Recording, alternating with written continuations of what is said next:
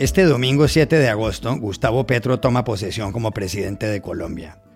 ¿Cuáles son sus principales desafíos? Hablamos con el analista del Real Instituto Elcano, el historiador argentino Carlos Malamud. También le preguntamos a Carlos Malamud por el referendo que tendrá lugar en Chile el 4 de septiembre, donde los ciudadanos podrán aprobar o rechazar la nueva constitución. La situación política argentina es otro asunto sobre el que hablamos con Carlos Malamut y las elecciones en Brasil. Todo eso dentro de pocos segundos. Hola, bienvenidos a El Washington Post. Soy Juan Carlos Iragorri, desde Madrid. Soy Dori Toribio, desde Washington, D.C. Soy Jorge Espinosa, desde Bogotá. Es viernes 5 de agosto y esto es algo que usted debería saber hoy.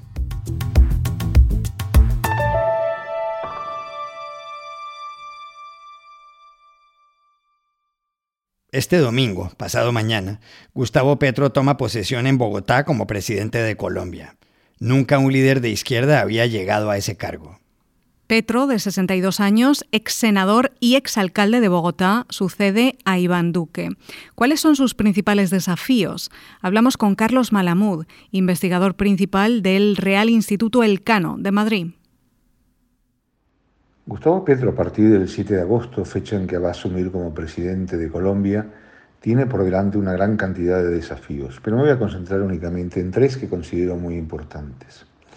En primer lugar, satisfacer la gran cantidad de expectativas generadas entre toda la población. Si estas expectativas no se satisfacen, pueden conducir a frustración y a grandes problemas sociales, económicos y políticos que pueden generar en última instancia y una vez que todo ello ha sido procesado convenientemente en una nueva ola de protestas en Colombia, lo cual sería inconveniente para el futuro del país. En segundo lugar, conseguir los recursos necesarios para poder financiar todas las reformas prometidas, como la, la, reforma sanitaria, la reforma educativa, la reforma de pensiones, conseguir recursos para que sus políticas públicas puedan dar respuestas positivas a todas las demandas eh, ciudadanas. Ahí está su proyecto de reforma tributaria, veremos en qué medida puede suponer la palanca que abra la puerta para, todas estas, eh, para cumplir con todas estas expectativas. Y finalmente, uno de los grandes desafíos que tiene por delante Gustavo Petro es poder gobernar para todos los colombianos, es decir, ser el presidente de todos los colombianos, evitando, disminuyendo que la polarización que hasta ahora comprometió el futuro político y social del país se convierta en una losa pesada que siga dificultando la gobernabilidad de una de las grandes naciones de América Latina.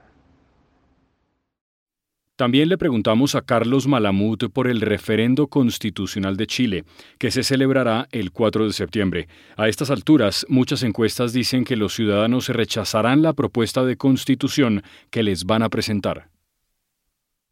En relación al plebiscito constitucional chileno, en efecto, todas las encuestas de momento dan un triunfo a la opción rechazo por encima del apruebo. De todas maneras, como bien decía, la incertidumbre es lo que domina y no está nada claro cuál va a ser el resultado final, teniendo en cuenta que el voto es obligatorio, pero también que las últimas elecciones realizadas a lo largo de casi 15 meses en Chile, pues ha habido resultados muy desiguales. De todas maneras, la importancia del plebiscito y de su resultado para la política regional va a ser eh, muy determinante, un triunfo del rechazo va a ser que las nuevas propuestas o las nuevas tentativas de reformas constitucionales sean miradas con más atención y con más prevención. Por el contrario, un triunfo del apruebo va a dar la razón o va a impulsar a aquellos que están pensando en nuevas reformas constitucionales. Los casos del Perú, los casos de Ecuador, por ejemplo, podrían ser eh, puestos a prueba y estimulados en un sentido o el otro. Por eso va a ser muy importante qué es lo que determine eh, la voluntad del pueblo chileno en relación con su proyecto de reforma constitucional, pero también va a dar un indicio de si todas las teorías en torno al giro a la izquierda tienen o no sentido. Otro asunto sobre el que hablamos con Carlos Malamud en el Real Instituto Elcano de Madrid tiene que ver con la forma como la situación política de la Argentina, la actual, influirá en las elecciones presidenciales de octubre del año que viene en ese país. La situación política, social y sobre todo económica en Argentina es sumamente delicada en estos momentos. Hay un problema de inflación, hay un problema de disponibilidad de dólares, hay un problema con los subsidios, hay un problema con la dificultad para financiar las políticas públicas y esto pone nerviosos a todos los actores, a los principales actores, tanto en el gobierno como en la oposición, pero son los del gobierno los más afectados porque ellos son los que tienen que dar la cara. Para colmo nos encontramos con una coalición gobernante, eh, el Frente de Todos, que está partido en dos. Por un lado, aquellos cada vez menos que siguen al presidente Alberto Fernández y por otros los seguidores de la vicepresidenta eh, Cristina Fernández de Kirchner.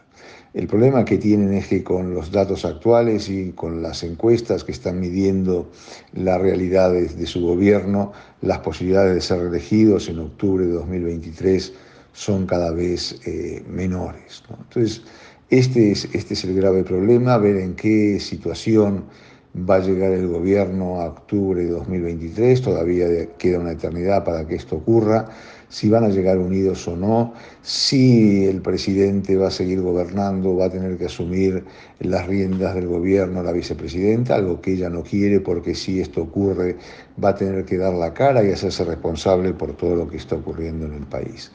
Mientras tanto, el gran reto de la oposición es llegar unida a las paso a las primarias que van a tener lugar teóricamente en agosto eh, del año próximo y presentar un único candidato que sería la garantía de convocarlos y poderlos colocar en el poder. A Carlos Malamud le planteamos asimismo qué puede pasar en las elecciones presidenciales de Brasil en octubre. ¿Ganará el expresidente Lula da Silva y se confirmará el giro a la izquierda de América Latina? ¿Será reelegido Jair Bolsonaro? Buena parte de las teorías sobre el giro a la izquierda en América Latina, construidas en los últimos meses, giran en torno en base a dos elecciones importantes. Por un lado las de Colombia, donde se cumplió la previsión de que Gustavo Petro iba a ser el presidente del país, y en segundo lugar las elecciones brasileñas que van a tener lugar, como bien decía, el 2 de octubre próximo. El triunfo de Lula confirmaría de alguna manera esta idea del giro a la izquierda, por lo menos eh, reforzaría a aquellos que insisten en esta teoría y daría nueva alas a los políticos de corte progresista, sobre todo aquellos nucleados en torno al Grupo de Puebla. Por el contrario, el triunfo de, Bolsonaro, un triunfo de momento eh, eh, menos probable, todo según las encuestas, reforzaría la posición de aquellos sectores más heterodoxos, aquellos sectores más vinculados con el populismo e inclusive con soluciones eh, trumpistas para el futuro de, América Latina. Pero es eh, todavía pronto, queda mucho tiempo, muchas semanas para llegar al 2 de octubre y sobre todo a la segunda vuelta, que es lo más probable, eh, la fecha más probable del desenlace de este proceso, donde veremos quién va a ser el nuevo presidente de Brasil. Es verdad que de momento Lula tiene las grandes simpatías del pueblo brasileño, pero no hay que olvidar que Bolsonaro sigue siendo el presidente del país, como tal controla el presupuesto, como tal controla la agenda, como tal puede marcar claramente los planos de discusión e incidir en las preferencias de la población. Dos datos al respecto vinculados con el control presupuestario. Por un lado, la aprobación hace ya semanas atrás de un aumento del 3% para la policía militar y algunos eh, funcionarios federales y más recientemente la aprobación en el Parlamento de una partida extraordinaria, inclusive se diría anticonstitucional, de más de 7.500 millones de dólares para programas sociales, con los cuales evidentemente comprar voluntades y comprar votos. Hasta dónde va a llegar Bolsonaro no lo sabemos, pero de todas maneras su reunión recientemente con los embajadores acreditados en Brasilia marca un nivel de preocupación, toda vez que volvió a cuestionar la legalidad del funcionamiento del sistema electoral y del sistema de recuento de las elecciones en Brasil. Una salida tipo Capitolio el 6 de enero no sería nada bueno ni eh, edificante, no solo para el futuro de la democracia brasileña, sino también para el futuro de la democracia de América Latina.